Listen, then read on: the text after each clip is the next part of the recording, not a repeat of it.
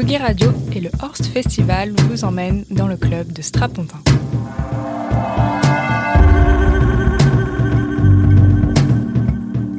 Accrochez vos ceintures, le Horst Festival décolle à partir du vendredi 10 septembre pour trois jours de rencontres entre musique, art et architecture.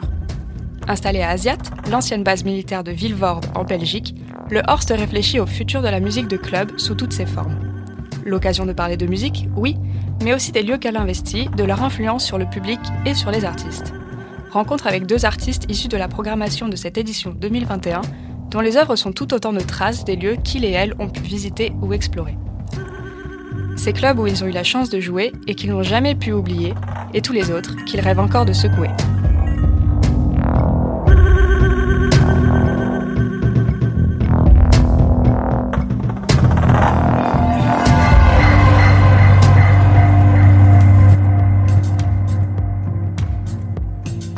S'appelle Strapontin, et non, n'y pensez même pas, il ne tient pas son nom d'artiste d'une passion un peu chelou pour le métro. Avec sa techno à la fois sombre et sexy, le producteur, DJ et plasticien bruxellois imagine une musique qui peut s'écouter à la fois assis et debout, à peu près à tous les moments de la journée. Il y a pourtant quelque chose de crépusculaire dans l'univers de Strapontin, si bien que sur la scène du Horst, il jouera à l'heure où le soleil commence à décliner. Plonger en clair-obscur dans les pensées d'un artiste touche à tout. Je peux expliquer par rapport à la chronologie, c'est qu'au départ j'ai étudié les beaux-arts. Euh, j'ai toujours fait de la musique à côté, mais j'ai jamais considéré que c'était quelque chose de, euh, où je pouvais en faire mon métier, entre guillemets.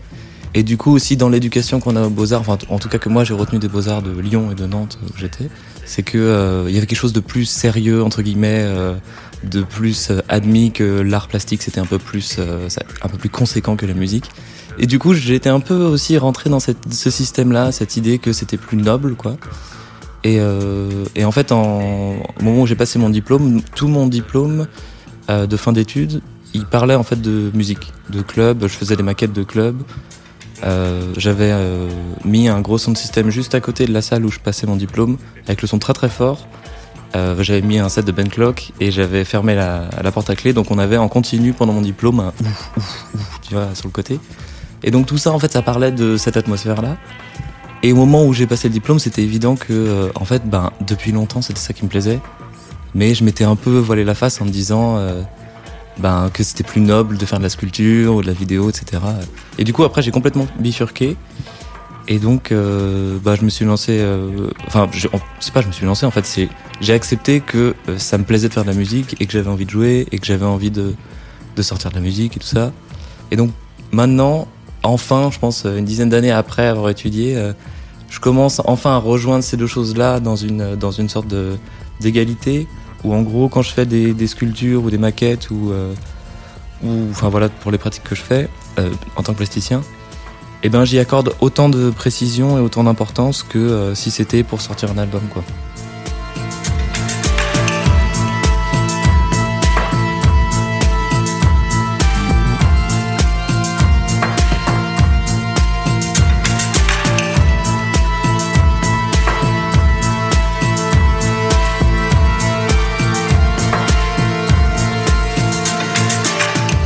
C'est évidemment de toute façon le, le, mystère qui est avec, euh, qui avec la nuit. Euh, le fait qu'on sache pas, qu'on voit pas, qu'on peut se permettre des choses, le secret. Il euh, euh, y a tout un imaginaire, une poésie dans la nuit qu'il n'y a pas dans la journée. Dans la journée, il y a plein d'autres choses qui sont aussi hyper belles, mais c'est pas la même chose. Il y a qu'à voir par exemple la différence entre des fêtes de jour et des fêtes de nuit. Là justement, l'anecdote, c'est que donc j'ai joué pour le, le closing de, de Dada à l'hippodrome de Vincennes et on a fait donc j'ai joué avec It's Complicated donc euh, David Shaw et moi. Et en fait on a fait vraiment la transition entre la nuit et le jour. Et euh, en fait moi j'ai l'habitude de faire ça mais comme principalement dans des clubs donc dans des espaces fermés et là c'était vraiment à l'extérieur. Et en fait on a eu un petit moment un peu aussi étrange où euh, on a senti aussi que les gens bah ils, faisaient cette transition là enfin tout le monde faisait cette transition là en fait de la nuit vers le jour euh, voilà, cette transition-là, moi, je la trouvais super belle parce que j'ai l'impression qu'on a passé ensemble une sorte de lever de soleil euh, commun. C'était hyper beau. Quoi. Après, moi, mes préférences, c'est quand même plutôt les petits clubs et euh, les espaces fermés. Pas forcément, donc ça veut dire pas forcément hyper exigu, mais en tout cas, les open air, ça, ça me plaît bien, mais j'aime bien quand même le côté boîte, clos, close. je trouve qu'il y a quelque chose qui, ça, ça contribue à une énergie interne, quoi. Mon premier souvenir à Bruxelles avant que j'y habite, c'est des amis qui m'ont invité à jouer. Je jouais de 9h à 11h du matin. Donc là, l'aspect euh, sombre, fin de, fin de nuit, elles avaient bien, bien saisi le délire. Et donc c'était dans une cave. Euh, et, euh, et, en fait, là, justement, c'était un espace tout petit, mais enfin voûté, tout petit, mais assez long en profondeur. Et, et en fait, il faisait tellement chaud que du coup, il y avait vraiment de la, de la, ça goûtait du plafond, quoi. Donc on devait, on devait protéger les, platines parce que sinon ça tombait sur les vinyles. Enfin, il y avait une sorte d'atmosphère hyper dégueu, mais en même temps une sorte de euh, de plaisir à être tous ensemble dans ce truc dégueu. C'est un peu bizarre à dire, mais en fait, il y avait quelque chose d'assez chouette dans le fait que on aimait bien être dans ce sorte de, de, bain commun comme ça. C'était marrant. De toute façon, l'architecture, l'espace dans lequel on est, il, influe sur comment on agit. Après, vis-à-vis -vis des clubs, je dirais que la musique que je joue aussi, vu que j'essaie quand même beaucoup de jouer sur des notions d'échelle, de profondeur dedans, euh, avec des choses au premier plan, deuxième plan, euh, dix-huitième plan. Euh, évidemment, de jouer sur la réverb et l'écho, mais, pas que ça aussi, de jouer sur, je sais pas, de, vraiment imaginer que la musique c'est une sorte de d'objet, soit un objet sculptural, soit une image, mais dans tous les cas qu'elle a plusieurs matières. Et donc du coup, moi j'ai l'impression que pour pleinement apprécier ça, il faut être dans un espace fermé comme un cinéma ou comme un théâtre, où c'est tout noir, il n'y a rien autour, c'est fermé, c'est clos, et en fait on est prêt à accueillir euh, toutes les, nuances qu'il y a dans, cette, dans, dans une création.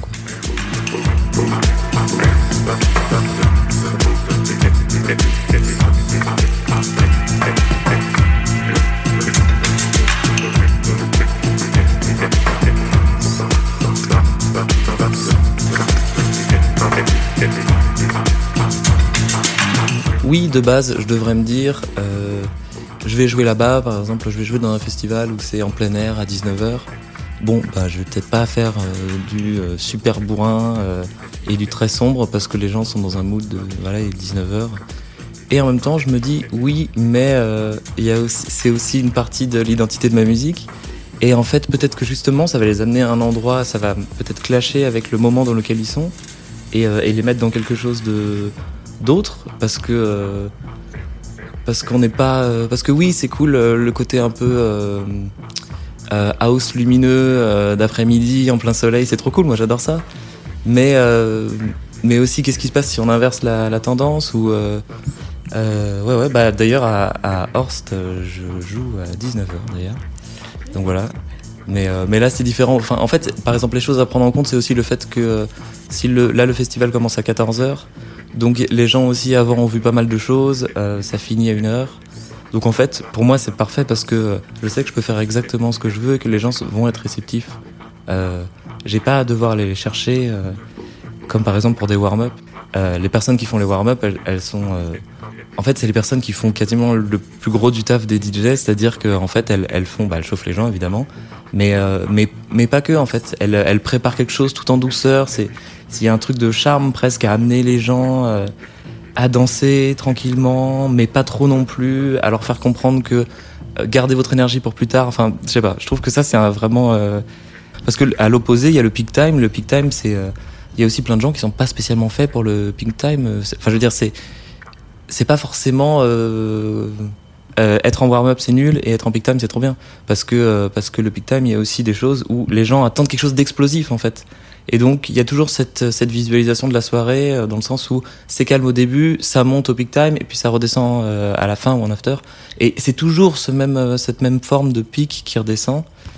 Et, euh, et en fait, ben voilà, on peut carrément inverser les tendances, on peut carrément... Euh, pourquoi pas avoir un, comme en, à Vilnius, là en Lituanie, où, j'ai joué bon, il y a quelques temps, mais où j'ai une discussion justement avec euh, Rudirs, qui, est un, qui joue aux soirées Opium de Manfredas et tout et qui disait que, euh, que en fait le peak time, on parlait de, des morceaux de Matrenas qui sont très lents, euh, dont un morceau que j'adore, qui est un remix euh, qui est à 104 BPM, donc très très lent, mais que, qui est moi mon, mon créneau de BPM quoi. Et, euh, et je lui dis ouais ça c'est cool mais c'est vraiment le truc à mettre en warm-up quoi pour, pour les gens. Il me dit quoi? Mais non pas du tout c'est peak time track peak time track. Et donc euh, effectivement il, m'a dit je vais te montrer. Et effectivement on a joué ensemble et euh, et il a accéléré un tout petit peu, mais vite fait, et il l'a passé à 3h du mat, et les gens étaient fous.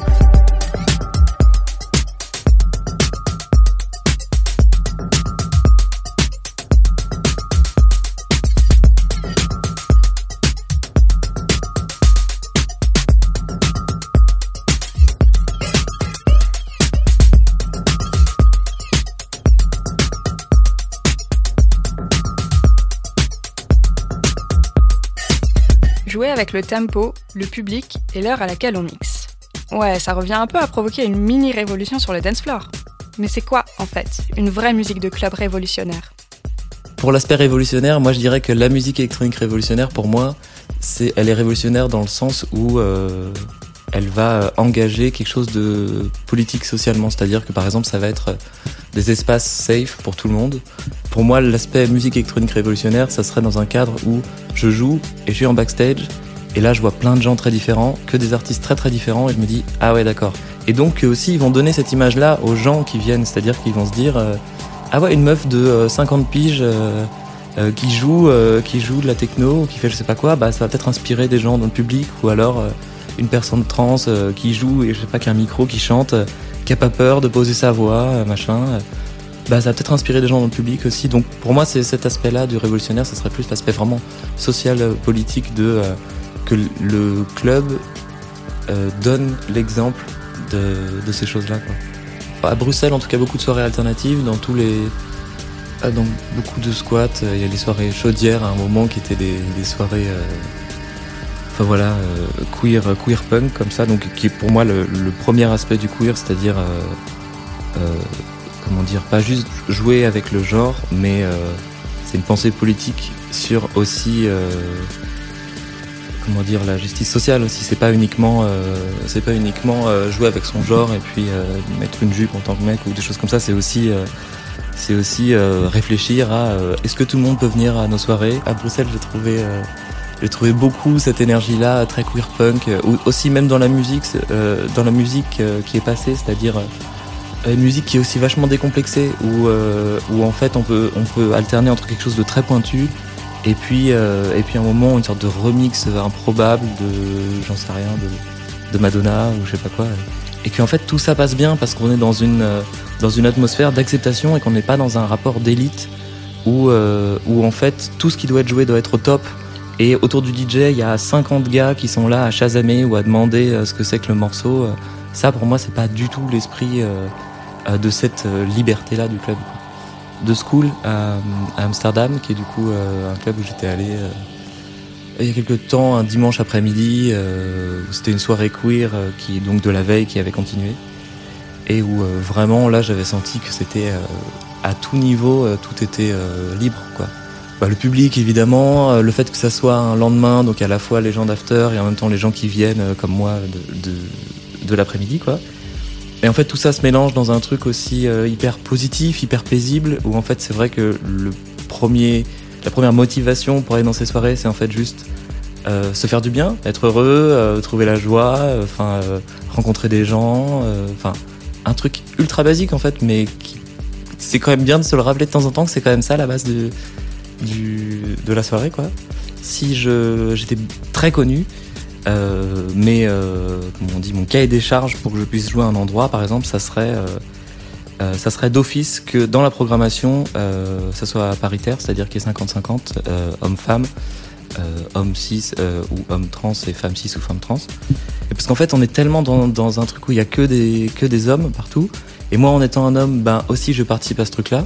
Et donc, du coup, je me retrouve dans un système où voilà, c'est qu'un truc d'entre mecs qui est chiant. Et même euh, le milieu gay, c'est pareil. Hein, je veux dire, c'est pas parce que c'est euh, un milieu euh, gay que, que c'est alternatif. Donc voilà, c'est tout un, j'ai l'impression un équilibre entre être dans un environnement qui est pas encore tout à fait juste socialement et, et moi mes idéaux qui sont des fois parfois peut-être un peu trop radicaux, mais qui en fait les faire les faire dialoguer l'un avec l'autre.